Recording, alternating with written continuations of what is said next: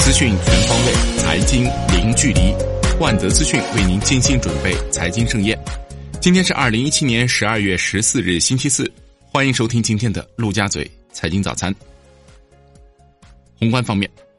国务院常务会议要求推进央企股份制改革，引入社会资本，实现股权多元化。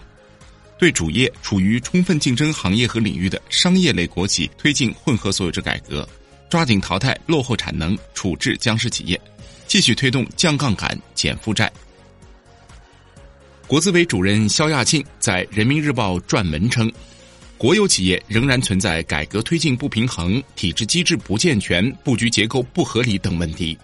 必须以更大的决心、更大的气力，把国有企业改革发展推向前进。央行周三进行七百亿七天、六百亿二十八天逆回购操作，当日有七百亿逆回购到期，净投放六百亿，为连续三日净投放。此外，央行就七天、十四天、二十八天和六十三天期逆回购操作需求询量，shibor 全线上扬。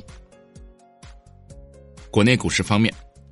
上证综指收涨百分之零点六八，报三千三百零三点零四点，收复十日均线。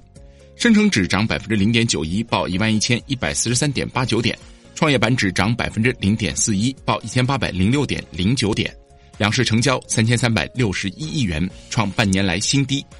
航空股跟随港股大涨，环保板块崛起，ST 概念股迎来久违活跃。香港恒生指数收盘涨百分之一点四九，报两万九千二百二十二点一点。恒生国企指数涨百分之一点八三，恒生红筹指数涨百分之零点六三，大市成交升至一千零六十七点五亿港元，上一个交易日为一千零四十八点二亿港元。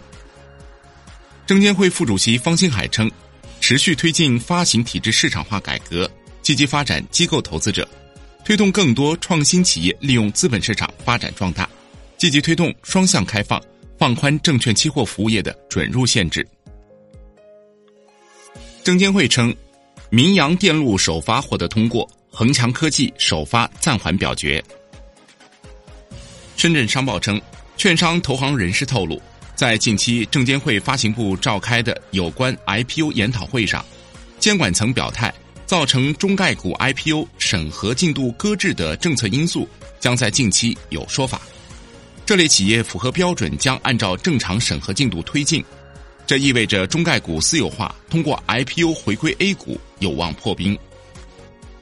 据央视财经报道，吉利近日开始收购奔驰股份的相关事宜，具体数额还无法确定。近日有传闻称，吉利向奔驰母公司戴姆勒表示欲收购其百分之三到百分之五的股份，需要支付近四十亿欧元。金融方面，银监会称。将放宽对除民营银行以外的中资银行和金融资产管理公司的外资持股比例限制，实施内外一致的股权投资比例规则，取消外资银行人民币业务等待期，支持外国银行分行从事政府债券相关业务，支持外资银行参与金融市场业务。保监会称，对保险市场乱象保持高压态势，严格保险市场准入制度，强化公司治理有效性。坚决治理股权和资本金管理等突出问题，大力推进商业车险、商业健康和养老保险等重点领域改革。新华社点评资管新规称，要守住风险底线，资管产品必须得实现统一监管。在这个过程中遇到各种难题，需各个部门做好协调配合，行使应尽职责。楼市方面，福建省日前正式出台规定。明确房地产开发企业销售商品住房时，不得阻挠和拒绝购房人选择使用住房公积金贷款购房，不得以任何形式增加限制条件或附加条件。安信证券首席经济学家高善文表示，中国房地产存货去化过程已经结束，很快将进入补库存和存货重建过程，即将进入拐点。工业企业销售利润率已见顶，未来将掉头向下，进入下行轨道。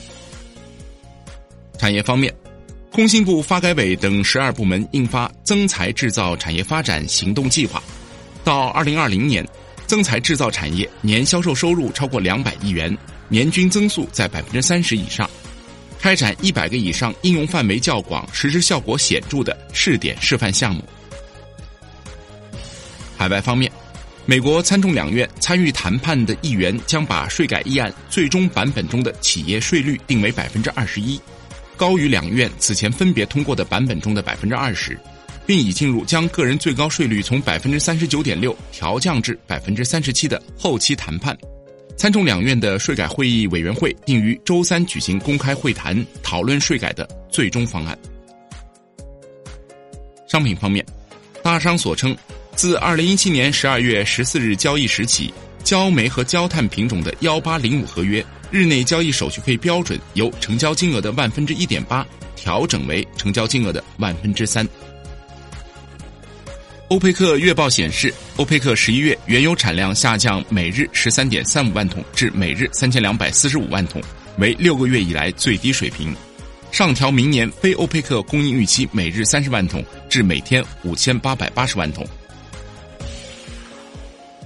今天的陆家嘴财经早餐就是这些，感谢您的收听，欢迎大家关注万德资讯的微信公众号，您可以用更少的时间了解更精华的财经资讯。明天我们同一时间再见。